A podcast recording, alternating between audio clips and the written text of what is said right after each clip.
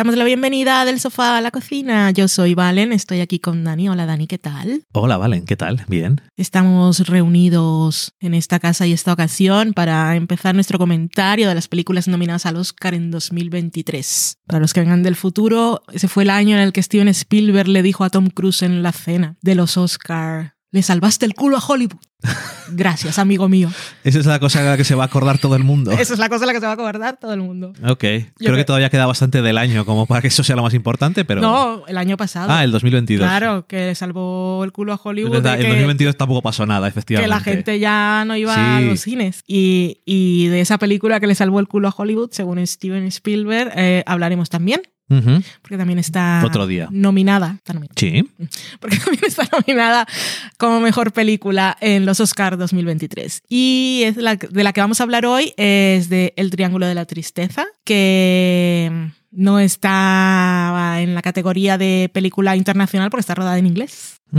Es la primera película rodada en inglés del director sueco Ruben Östlund, no sé cómo se pronuncia su apellido. Close enough. Así que lo diré así. Y seguro que tampoco es Rubén, exactamente, pero ya sabéis que eh, es un... Iba a decirlo, pero en realidad es una expresión que se hace en francés y como yo no sé hablar francés, diré que es el infante terrible. El infante terrible. Es del cine europeo de autor de los últimos años, pues es un director bastante joven y con El Triángulo de Tristeza ya consiguió su segunda palma de oro en el Festival de Cannes, que ya sabéis, pues que es este festival que es bastante prestigioso y gafapastil eh, que ha sentido debilidad por la obra de este cineasta sueco que mm, vende la idea de que el cine de autor no tiene por qué ser un, turrón, una turra, sino que puede ser entretenido. Y él dice eh, que le gusta usar la comedia y la sátira en sus películas y también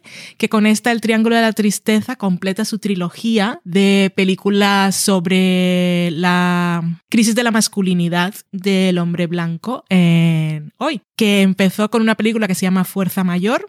Fuerza Mayor que con esta estuvo en la sección de Una cierta mirada en el Festival de Cannes y ganó. También estuvo nominada al BAFTA y varias cosas. Eh, luego tuvo The Square, que es la segunda de esta trilogía, que era la que estaba ambientada en el mundo del arte moderno, que con esta ganó la Palma de Oro. Y ahora El Triángulo de la Tristeza, que eh, cuando leí esto entendí algunas cosas. Eh, el Triángulo de la Tristeza la venden como una sátira salvaje sobre el capitalismo y contra el estilo de vida de los multimillonarios. Eh, está, sigue a una pareja de modelos que se embarca, dicen que es un crucero, no es un crucero, es un yate, ¿no? Porque es poca gente. Ya, pero bueno, es, un, crucero exclusivo. Un, crucerito exclusivo, un crucerito no, es un crucero de super lujo y exclusivo, con pocos pasajeros. Eh, y, ahí está. Eso es lo que hace. Sigue la pareja de modelos que se embarcan en ese crucero y luego pasan cosas. En muchas sinopsis he visto ya que te dicen cuál es la segunda cosa que pasa, pero yo qué sé. Y lo más comentado de esta película ha sido su larga secuencia de vómitos y heces fecales. Que Mareas. Eh, es un poco bastante representativa de el estilo narrativo del director, no porque sea un vómito y, y una hez, sino porque eh, se aleja de todo lo que pueda ser subtexto sutil, metáforas, alegorías y le gusta ser directo. Y una vez es directo, pues lleva todo más allá y te lo restriega en la cara y te pide que lo disfrutes. No te exige, no exige esa cosa del cine de autor, de leer entre líneas y de interpretaciones y de qué pienses tú, de qué estamos hablando te lo dice. Estamos hablando de esto. ¿Qué es lo que has entendido que decías antes después de leer? Lo que he entendido, no, no, es que lo haya entendido, pero me ha hecho pensar en algo. Eh, porque él habla de esto de. Lo había leído en varios sitios, lo de. Es mi trilogía de la crisis de la masculinidad y tal. Y entonces dije, estaba pensando, vale, entonces el protagonista de esta historia en realidad es el modelo. Obvio que la historia empieza con él y ese tipo de cosas. Y entonces tal. Y me puse a leer. Eh, no, no he venido con los deberes hechos en el sentido de he visto las tres películas de la trilogía, pero he hecho los deberes del Rincón del Vago de leer de qué van las películas. El rincón del vago, vale. para saber esto para la gente joven es una cosa. Yo nunca lo usé porque yo no vivía aquí. Ya, pero es una cosa que ahora ya es nonsense. Pero es que tú piensas también cuando decimos eso, es que hay una generación que no sabía lo que era llamar a casa y que la gente no estuviera y que contestaran los padres o que tuvieras que estar pegado al, al, cable del teléfono y lo que estirara y tal. Pero es que hay una generación que ni siquiera sabe que una cosa que era el iPod Shuffle, que no podías elegir qué canción querías escuchar y eso es más moderno. Hombre, eso es como si tienes Spotify sin pagar. Exactamente. En el móvil. Y era como he pagado un montón de dinero por este aparato y su cosa es que voy a escuchar las canciones que quiera en el orden que quiera. Anyway, estábamos hablando del Rincón del Banco, correcto. Entonces he leído de qué iban las otras películas de la trilogía para entender cuál es su comentario sobre la crisis de la masculinidad, porque aquí veía algo más o menos y lo confirmé sobre todo con la sinopsis larga, eh, spoilers incluidos, de la primera película que es Fuerza Mayor. En esta película sigue a una familia que se va de vacaciones a los Alpes, eh, padre, madre y hijo o hija, I don't know. Eh, de repente están ahí en su hotel de lujo y hay una amenaza de avalancha y el padre huye para salvarse a él mismo y después resulta que en realidad la avalancha no es tal y entonces el hombre regresa y tiene que aguantar ser humillado por no haber cumplido su papel ya por dónde van las cosas. Entonces, en la última película, El Triángulo de la Tristeza, tenemos a este modelo que tiene ciertos conflictos, sobre todo con el feminismo moderno, porque su novia a veces deja que él pague las, pague las cuentas eh, y ella gana más dinero que él. Y después lo tenemos en una tercera parte de la película en la que acepta de alguna manera ser un mantenido. Vamos a dejarlo así. Entonces yo he entendido que la crisis de masculinidad para Rubén Oslum es la crisis de masculinidad del hombre blanco privilegiado que tiene ciertos conflictos de qué es lo que se espera de él, del feminismo moderno, porque no sabe qué es lo que quieren. Es como, como una crítica a, un sector del feminismo de ese que dice que no quiero que me abra la puerta ni no sé qué, pero sigue pagando la cuenta, que es básicamente el conflicto súper principal del primer tercio de la película El Triángulo de la Tristeza. Y me hace un poco de gracia, porque sí, es un infante terrible, es un señor privilegiado, que sus problemas pues son los que son y el mundo que cuenta pues es el que es. Y se ríe de lo rico porque qué divertido. Bueno, ya sabes. ya está. lo que dicen de punching up siempre... Eh, eso, eso siempre se va a aplaudir. siempre es agradecido por todo el mundo porque la mayoría de la gente no somos privilegiados. Sí, todos estamos... O por lo menos tanto. Entonces, porque todos tenemos privilegios. O casi todos. Eh, pero... Claro, es de alguna forma es un poco fácil, ¿no? Es muy fácil. Porque ser un infante terrible y hacer una cosa que es un crowd pleaser y hacer una cosa que es, eh, se la estoy pegando a los ricos, que se la suda que te metas con ellos, pero bueno. Y reniego un poco del cine de autor porque que yo soy más cool. Y entonces, mira, hago esto, una escena de vómitos que dura no sé cuántos minutos. Y hago que eh, por otra parte, también le damos un poco el beneficio de la duda, el beneficio de la duda, ¿no? Un poco lo de eh, haber conseguido que por lo menos en Cannes se quiten un poco las gafas de pasta y, y tal. Porque luego, luego tenemos películas como Titane, que son revolucionarias en otra cosa, pero sigue siendo una película a la que es difícil de entrar. Y sin embargo, las películas de Rubén, pues parece, mi amigo Rubén,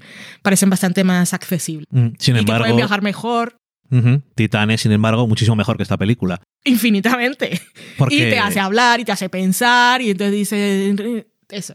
pero es más ese tipo de. que esta película yo creo que no puede incitar la conversación porque todo lo que está diciendo es tan obvio. ya está dicho. O sea, no hay nada aquí dicho que no sepas que no sepas ya de forma intuitiva o literal hmm. o que se haya contado antes de alguna forma. No hay ninguna conversación. Mejor. Pero también es algo que, que hace que sea muy fácil hablar sobre la película o escribir sobre la película, porque ya, ya la, la crítica, el comentario está hecho. Y, es más lo que pueda rellenar la persona que esté escribiendo, hablando recomendando la película sobre sus ideas de em, el capitalismo y la gente y cómo nos reímos de esta gente y humillarlos y tal y compararlos con otras figuras y ese tipo de cosas. Ya como queda el trabajo hecho y hace que sea más fácil eh, hablar, que hay otras películas de, con las que la gente a la gente le cuesta más recomendarlas o hablar de ellas porque siente que no termina de entrar o que no termina de entender. No sé.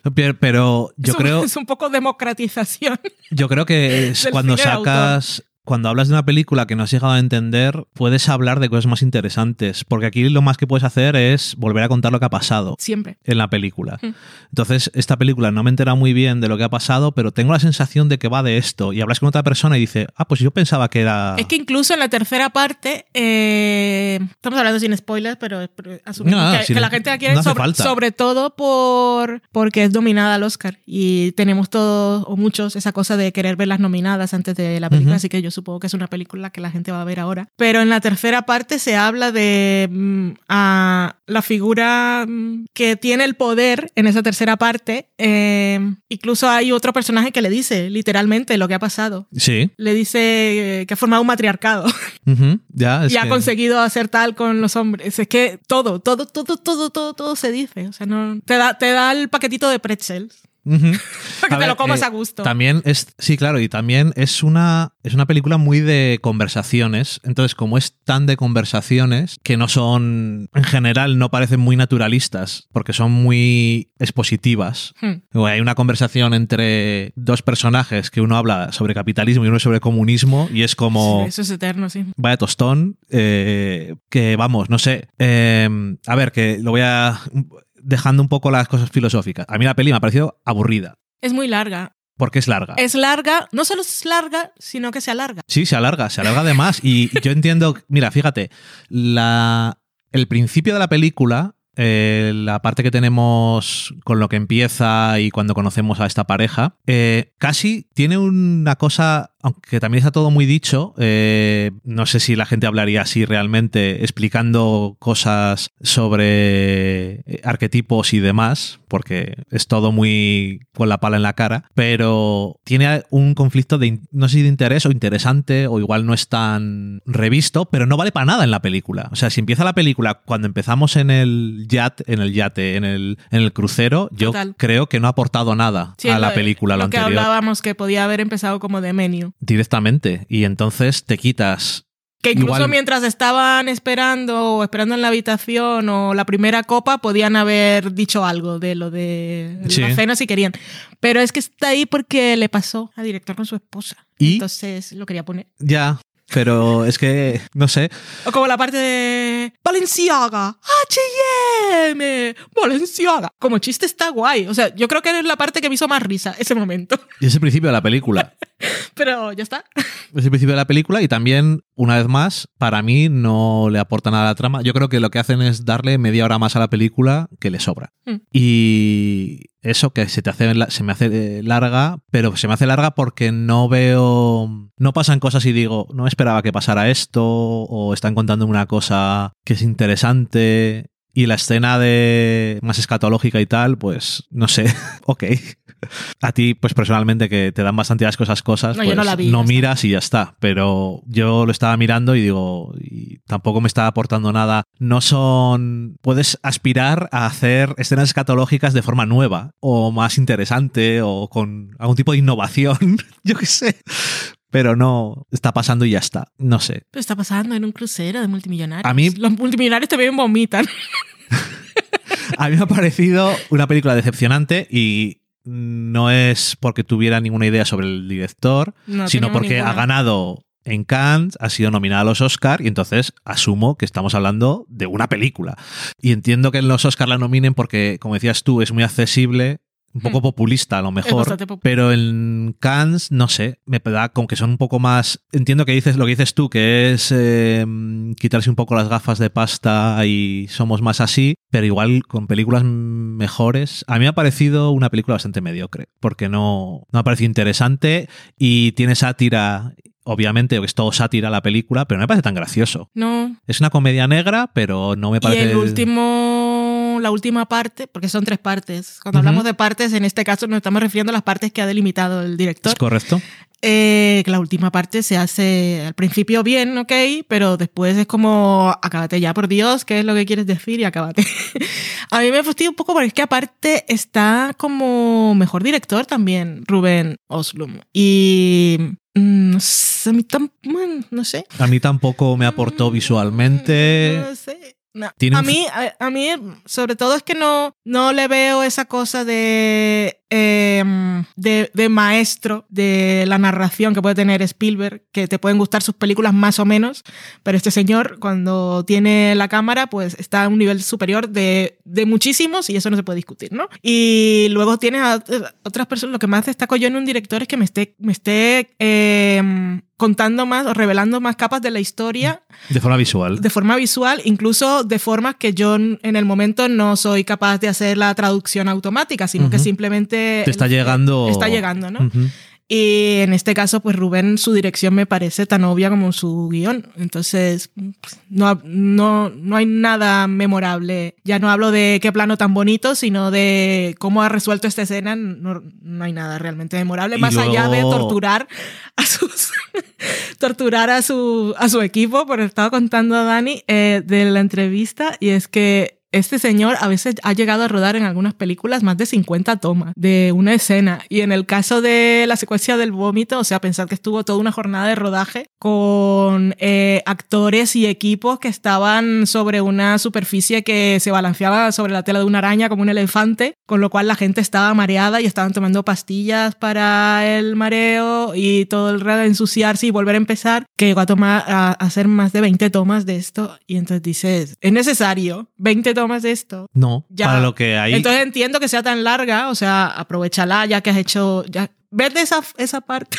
así. Es como una cosa de, han torturado a estos actores, entonces vamos a aguantar estos largos minutos de vómito y Ujú. F. Y luego tiene un- unos últimos 20 segundos innecesariamente ambiguos, A que eso le gusta también, ser súper obvio y entonces al final es, uy, un final abierto. pero... Eh, Elija tú tu propia aventura. Yo no, no tenía nada que decir. Me parece tan disonante con el resto de la película. Pero eso sí. Le gusta hacer eso. Le gusta, le gusta. Ok. Le gusta. Pues no soy fan. no somos fans de Rubén.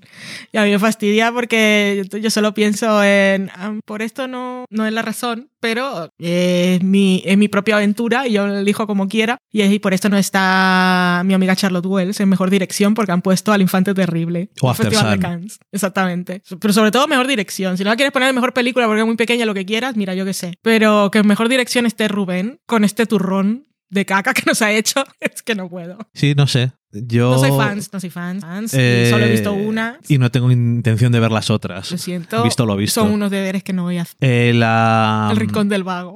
en este caso ha sido Wikipedia y Film, Affinity. Eh, Film Affinity es el nuevo rincón del vago para Cuando había el Rincón de Vago no había wi- Wikipedia. O sea, tenías la encarta, que Por era si- un, CD. Si tuviéramos algún escuchante Gen Z, que no creo, pero puede que gente de fuera, de España, que no sepa lo que es el Rincón del Vago, pues haznos un resumen, muy resumido. Pues es una página que había en España en la que ponían apuntes, eh, exámenes, eh, trabajos, redacciones sobre libros, el rincón para el estudiante vago.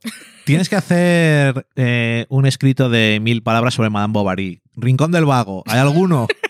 Porque no he entendido nada o me ha parecido un tostón. Ahora me lo Cuando- quiero leer, tengo que entregarlo mañana. Hombre, cuando tienes 15 años, yo por ejemplo cuando me leí Madame Bovary tenía 15 años Es verdad. y me pasó por encima. O sea, dije, esto es un tostón. Y si lo leo con 40 años, pues a lo mejor veo de qué estaba intentando hablar, ¿no? Correcto. Pero cuando tienes 15 años es como alguien te está obligando a leer este tocho y dices, ¿qué, qué mierda es De esta? esta señora que se aburre, yo me aburro más. Yo me aburro más leyéndolo aún. Pero, por ejemplo, claro, luego mm, entonces me dijeron, eh, también tienes que leerte eh, Casa de Muñecas de Ibsen. Y a mí ese, por ejemplo, es una obra de teatro y es mucho más fácil de leer, Sí. pero me gustó mucho. Es cortito también. Bueno, por eso también ayuda, ¿no? Por eso también me gustó El extranjero, La metamorfosis, ya, ya. todos los libros más cortos. Es cierto. Y al mismo tiempo, esto es totalmente. Da igual, lo pienso decir, ya que hemos entrado. Nos mandaron, nos obligaban a leer Tormento de Pérez Galdós, que es de un pueblo pequeño, de una fer con un cura y no sé qué. A mí me encantó. Mira que llevamos muchos años juntos, pero también durante esos años te he escuchado sacar a colación Tormento Es que. hay- en tantas ocasiones y a veces sin venir a cuenta. Pues como en este caso. Y digo, sí que, lo ha marcado. es una cosa que me Yo fascina. no lo he leído, tendré que leerlo una me vez. fascina 25 años después que las otras cosas que me están diciendo a lo mejor me podían aburrir y esto que en teoría debía ser eh, no, pues me gustó. no sé. En fin, eh, el example de la tristeza, este que ya te digo que yo estaba, escuchaba cosas de, de ella y gente hablando muy entusiasta de ello, de la película y tal, Sí, yo tenía ganas. y mm, no sé, y luego y realmente no entiendo porque lo dicen, ah, es una sátira muy dura sobre. Ya, pero. Yo supongo que viéndola en Cannes hay dos cosas. Una, viéndola en Cannes, se te puede. Lo primero que te dije fue, sí, que es ver esta película en Cannes tan larga, no sé qué y tal. Después que tienes que ver tres películas, y yo dije todo lo contrario, porque en realidad segura que hay muchas películas en Cannes que son largas. Entonces, en el entorno de un festival como Cannes, que tienes que ver muchas películas y un montón son dramas, y Ya. hay mucho drama social, de repente te encuentras esta y, y te ríes. Y no tienes que pensar. gente, y entonces yo creo que la disfrutas y la dejas como en un... Creas hype.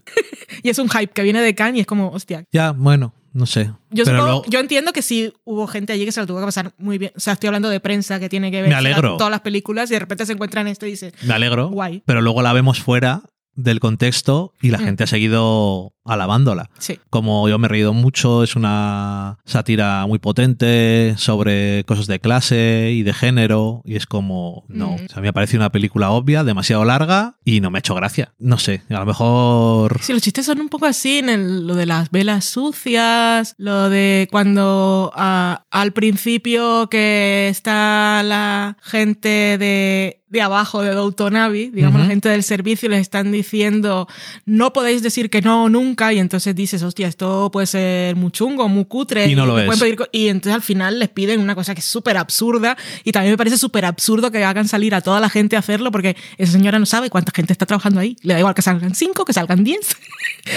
Y esta película aparece en una época en la que estamos con. en una época muy de, Eat the- eh, lo que llaman de Eat the Rich. Hmm. Y está White Lotus, Sí. que es mucho mejor como sátira Sí. de eh, cosas de género, de privilegio, de ricos. O sea, ¿vale? Para criticar las mismas cosas. Succession, de Menio me parece mejor y aparte es más entretenida. En fin, pues eso. Tengo ahora mismo el triángulo de la tristeza, le tengo frun- fruncido. Porque no me gusta esta película. Sí, que el título sale prontito. Y ahí está nuestro primer comentario de las películas nominadas. Pues no estamos muy contentos. Eh, contadnos vosotros si la habéis disfrutado. Igual si te pilla en un momento malo, igual te hace más gracia. Mm. Pero Vendrán cosas mejores. Eso, sí. Hay mejores. Incluso. Todas Tom- las otras que he visto ya son mejores que esta. Sí, incluso Tom Cruise que le salvó el culo a Hollywood. Mucho mejor que esta. Eh, y ya está. Pues con esto os dejamos por el programa de hoy. Por esta vez, hasta adiós. Adiós.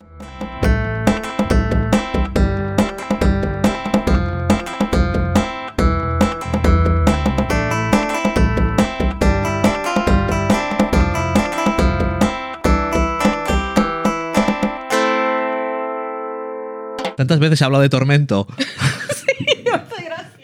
Jolín, debe ser una cosa que se me ha quedado ahí en el cerebro. Nadie sabe por qué, pero ahí está. que a veces dice tormento. Acabáis de saborear un programa del podcast Del sofá a la cocina. Para prepararlo hemos usado los siguientes ingredientes. Un Dani, una Valen y una licencia Creative Commons, reconocimiento no comercial compartir igual. Cuando tenemos los ingredientes, los picamos muy finos, los dejamos pochando en una sartén y cuando estén caramelizados, los mezclamos con la licencia Creative Commons, que, cuidado, no admite uso comercial de la obra original ni derivadas, que se tienen que distribuir con la misma licencia que la original, siempre citando a los creadores. Después de 10 minutos, condimentamos la mezcla con iTunes, iBooks, Twitter y un poco de Facebook. Si no encontráis las adecuadas en el mercado, buscad el nombre del blog.